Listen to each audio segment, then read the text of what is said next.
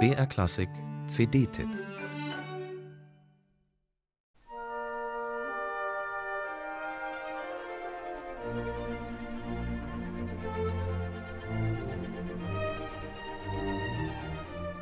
Knapp fünf Jahre ist es her, dass Nikolaus Arnoncourt am 5. März 2016 im österreichischen St. Georgen starb.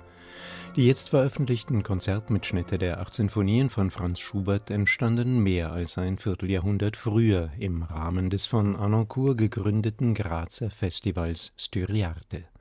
Jahrzehntelang schlummerten sie in den Archiven des ORF. Die späte Veröffentlichung dieser Live-Mitschnitte ist, man muss es so sagen, eine Offenbarung.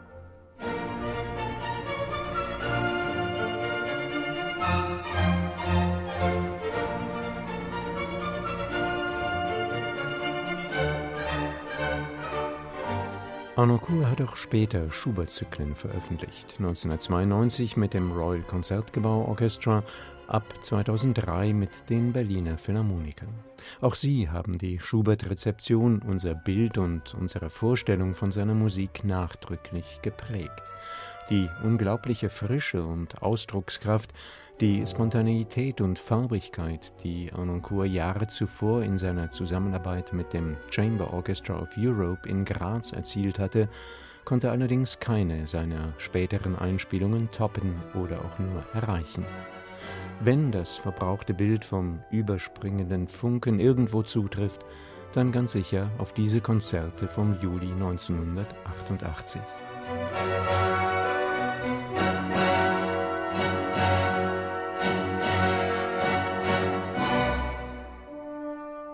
Man muss nicht mit jeder seiner Lösungen, jeder Betonung, dramatischen Zuspitzung oder Tempowahl einverstanden sein. Arnoncourt hätte das auch nie verlangt, aber die Deutungen, die er damals anbot, sind von einer Konsequenz und immer wieder auch Radikalität, die in ihren großen Momenten, von denen es viele gibt, noch heute geradezu niederschmetternd wirken. In das so lange sorgsam gepflegte, gemütliche Schubert-Bild müssen sie hineingekracht sein wie ein Meteor in eine Biedermeier-Wohnstube.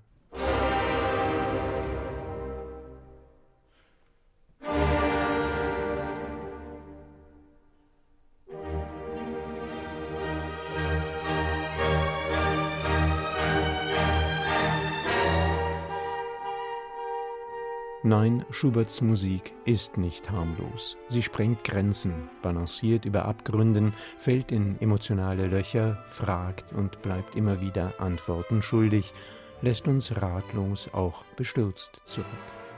Daran hat vielleicht niemand so früh und so nachdrücklich erinnert wie Nikolaus Arnoncourt.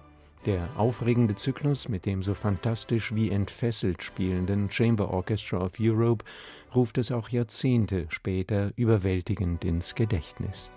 Immer wieder erzählen die Musikerinnen und Musiker des Orchesters, wie Nicolas Arnoncourt sie ermuntert und aufgefordert habe, auch in der fragilen Konzertsituation Dinge auszuprobieren und Risiken einzugehen. Schönheit liege an der Grenze zwischen Sicherheit und Katastrophe.